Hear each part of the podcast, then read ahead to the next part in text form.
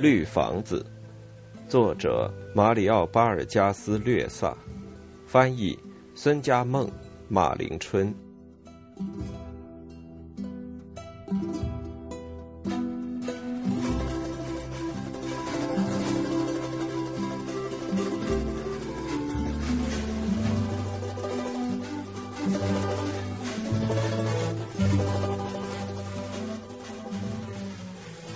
献给帕特利西亚。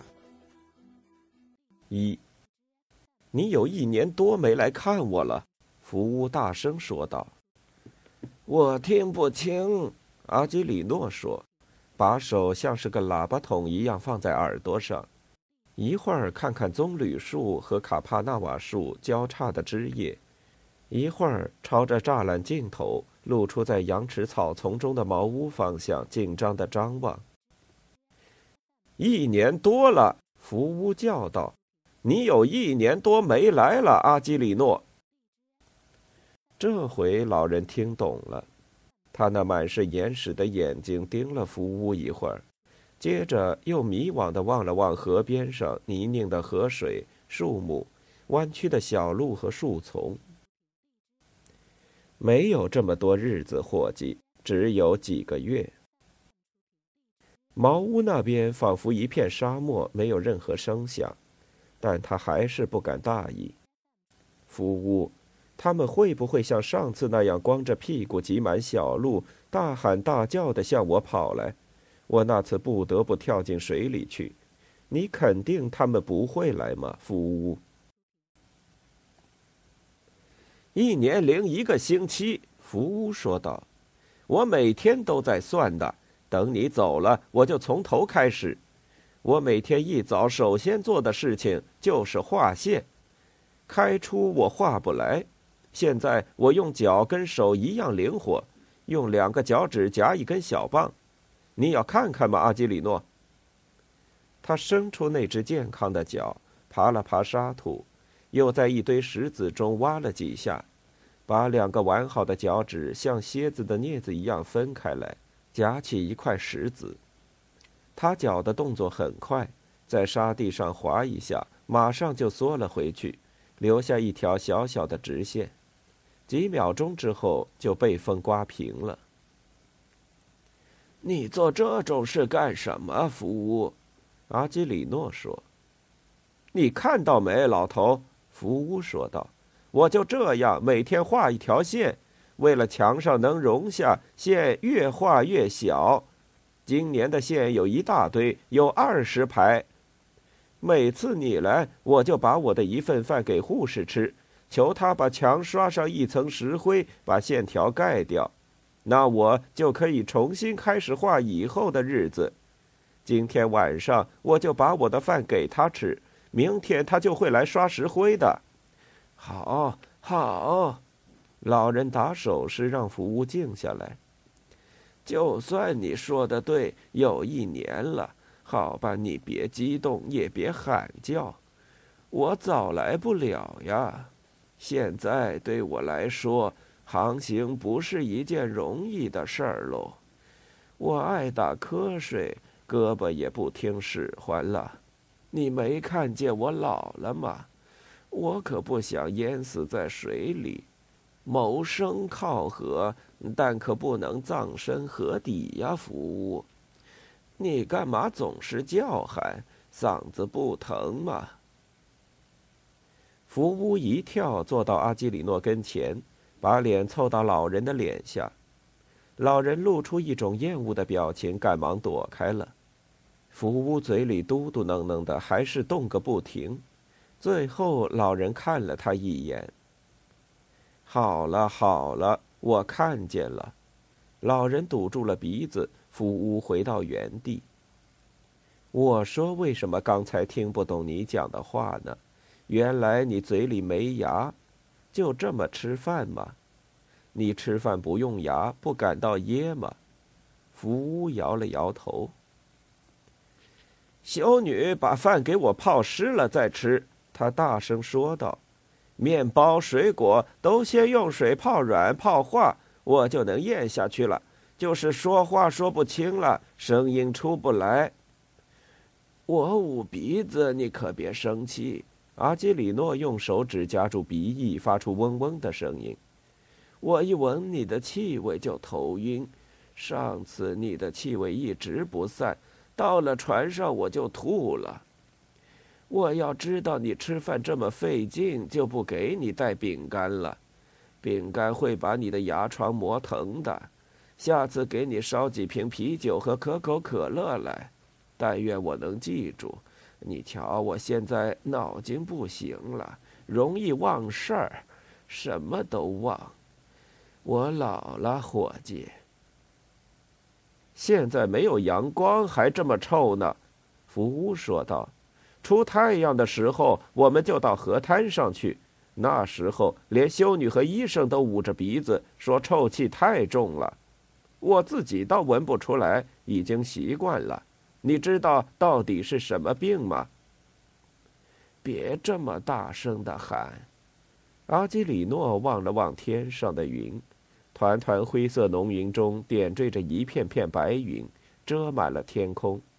一缕铅灰色的光线缓慢的射下来，照在树上。我看要下雨了，下雨我也得走，我不在这儿睡觉，福屋。你还记得岛子上开的那种花吗？福屋在原地像皮肤发红的无毛猴子一样颠动着说：“就是那种太阳一出就开，天一黑就谢的黄花。望比萨人说这花叫精灵花，你还记得吗？”下大雨我也得走，阿基里诺说：“我不会在这儿过夜的。”我这病啊，就同那种黄花一样。福屋说道：“太阳一出就开花，流脓水，就是这脓水有气味。阿基里诺，但还不错，不痒了。这一来，人就舒服多了。一高兴，我们也就不吵嘴了。别这么大声，福乌。”阿基里诺说道：“你看，天阴上来了，风也大了。”修女说：“这天气对你不好，你还是回到茅屋里去吧。我这就走了，早点走好。”但是不管出太阳还是阴天，我们都没有什么感觉。福屋说：“我们从来没有感觉，一天到晚闻的就是这种气味，也就不觉得臭了，好像这就是生活的气息。你懂吗，老头？”阿基里诺放开鼻子，深深吸了一口气。脸上堆满了皱纹。他蹙了蹙草帽下的眉头，风吹动着他那细棉布做的衬衣，不时露出瘦弱的胸部，骨瘦如柴，皮肤发亮。老人低下头，偷偷一看，福屋呆在那里，仿佛一只死了的大螃蟹。这气味像什么？福屋说：“像烂鱼吗？”不管怎么样，你别大喊大叫的好不好？阿基里诺说：“我该走了，下次来给你烧点不用嚼就能咽下去的软食来。我到几家商店去打听打听。”你坐，你坐呀！福屋大声的叫道：“你站起来干嘛？”阿基里诺，坐下，坐下。福屋一跃跪在阿基里诺脚下。寻找着他的目光，但老人还是眼望着乌云、棕榈、睡意盎然的河水、肮脏的浪花。河的下游，一个棕色泥土的小岛，骄傲地把河水分割成为两部分。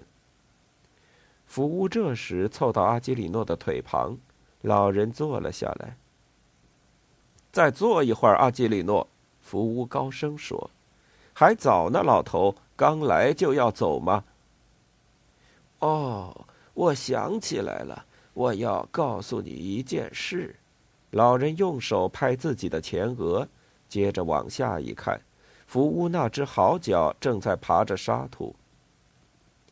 我四月份到圣玛利亚德涅瓦去了一趟，你瞧我这脑子真是不管用了，差一点没告诉你就走了。海军雇佣了我，他们的一个领水员生病了，他们把我带到一艘能在水上飞的炮艇上，我在那儿干了两天。你是怕我抓住你不放，怕我抓住你的腿，所以才坐下来的，阿基里诺。福乌大声地说：“否则你就可以从容的离去了。”你别尖叫，行不行？让我讲下去。”阿基里诺说道。拉利达呀，胖得像头猪，开出我和他谁都认不出谁来，他还以为我死了呢。一见面，他激动的放声大哭。前几次你还在我这儿待了一整天，福屋说，你睡在船上，第二跟我聊。阿基里诺，有时还待上两三天，可这回你刚来就要走。他们叫我住到他们家里去服务，阿基里诺说道。拉利达有了一堆孩子，我也记不清有多少了，反正很多。小阿基里诺长大成人了，当了船夫，现在到伊基托斯工作去了。这孩子同小时候比呀，大不一样了，眼睛也不那么细长。别的孩子也都长大了，你要是看见拉利达，根本不会相信就是他的，胖多了。你还记得我不就是用这双手给他接生的吗？小阿基里诺呀，简直是个男子汉了，很可爱。聂维斯的孩子长大了。嗯，那个警察的孩子也长大了，没人能分得清楚，呃，都像拉利达。这儿的病人原来都很羡慕我，福乌高声说，因为你来看我，而他们却没人来探望。后来他们就讽刺我了，因为你总是隔很久才来。我说他还是会来的，只是他要航行沿河做生意。不管怎么说，他早晚总会来的。可这回你好像不会再来了似的，阿基里诺。拉利达把他的情况都讲给我听了。阿基里诺说：“他本来不想要孩子，可那警察不干，后来又生了好几个。圣玛利亚德涅瓦镇上的人把他的孩子都叫做讨厌鬼。”当然不光是叫那警察的孩子，连涅维斯和你的孩子都这么叫。拉里达，福乌高声喊道：“是拉里达吗，老头？”福屋一激动，一颗红色的脓包出了水，一阵呻吟，加上一股臭气，使老人捂起鼻子，头向后仰去。雨开始下起来，风把树木吹得沙沙作响。另一边，灌木丛摇摇摆摆，发出枝叶相撞的沙沙声。雨还不大，是蒙蒙细雨。阿基里诺站了起来。你看见了，雨下起来了，我得走了。老人用鼻音说道：“我得在船上睡觉了，淋上一夜。下着雨不能划船，马达停住。”我又没力气，非让急流冲走不可。我跟你讲了拉利达的事，你又难过了吗？你怎么不大声讲话了，福乌？福乌比刚才蜷缩的更厉害，驼着背缩成一团。他不回答，只是用那只好脚拨弄着散在河沙上的鹅卵石，把鹅卵石堆起来又拨散，拨散了又堆起来。还把周围抹抹平。在这些细致而缓慢的动作中，灌注着一种忧郁之情。阿基里诺向前走了两步，眼光一直盯着福乌发红的背脊，被雨水冲刷着的骨骼。他向后退了退，已经分不清哪里是溃疮，哪里是皮肤，一片红红紫紫，闪烁变幻。阿基里诺放开鼻子，深深吸了一口气。别伤心，福乌，他喃喃的说道：“我不管多么累，明年也要再来看你的，给你带点软食来，我说话算数。你为拉里达的事生气了吗？你又回忆起过去的时光了？生活就是这样的，伙计，至少你比别人强多了。想想聂维斯吧。老人一面低声讲话，一面向后退去。到了小路上，两旁的高地上种着庄稼，空气中充满了强烈的植物气息，是树枝、橡胶和植物发芽的气息。一片温暖而稀薄的蒸汽袅袅升起。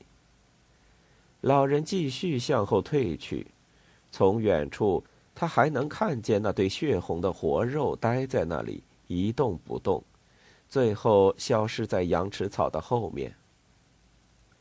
阿基里诺一转身向茅屋的方向跑去，一面低声说道：“福屋，我明年一定来，你别伤心。”这时，大雨瓢泼而下。